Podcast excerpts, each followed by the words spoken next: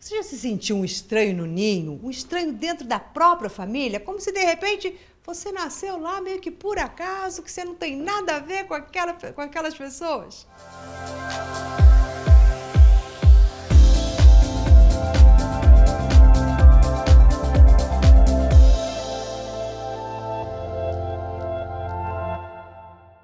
Eu sou o Mauro de Albanese e hoje nós vamos falar exatamente o que é que faz, às vezes, a gente se sentir meio que não pertencendo ao nosso grupo familiar. Dentro da antroposofia, há um estudo relacionado, de acordo com a ordem de nascimento dos filhos de uma família, qual é a função e o papel que nós temos dentro dela.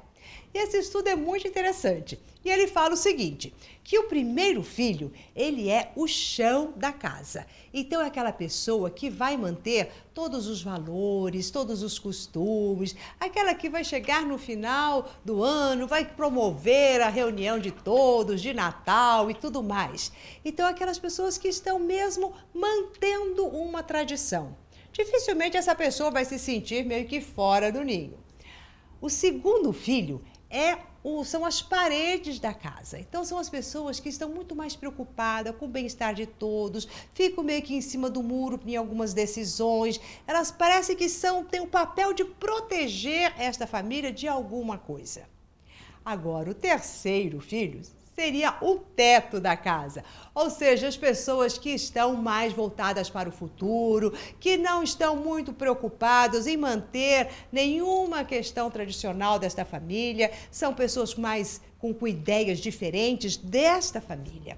E normalmente são essas pessoas que acabam se sentindo meio que fora, meio que estranhos neste ninho, porque eles trazem algo de diferente, algo até que vem a contestar. Mas também a força destas pessoas é de levar esta família para descortinar para alguma coisa diferente.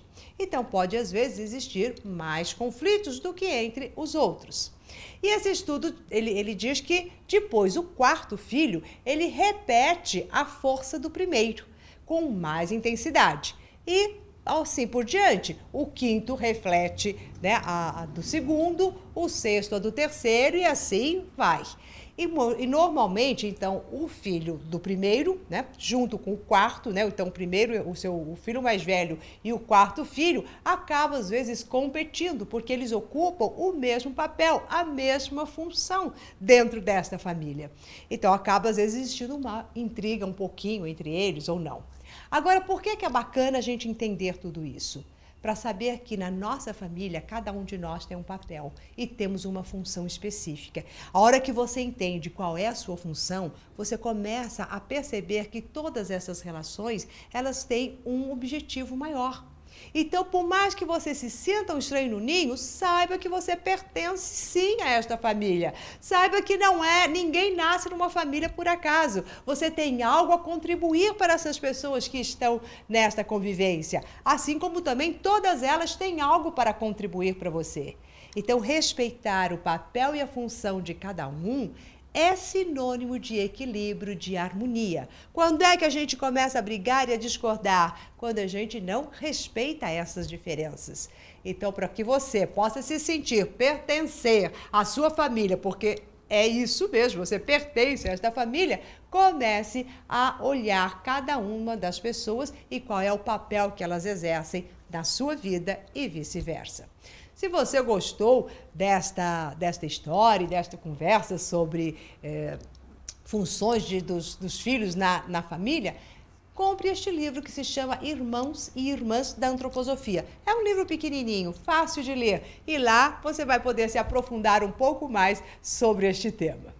Bom, se você gostou do vídeo de hoje, compartilhe com seus amigos. E se você ainda não faz parte do nosso coach semanal, está na hora de você se inscrever. Basta colocar o seu e-mail no link que vai surgir aqui na tela. E assim você irá receber todos os outros vídeos que iremos fazer exclusivamente para vocês. Até daqui a pouquinho.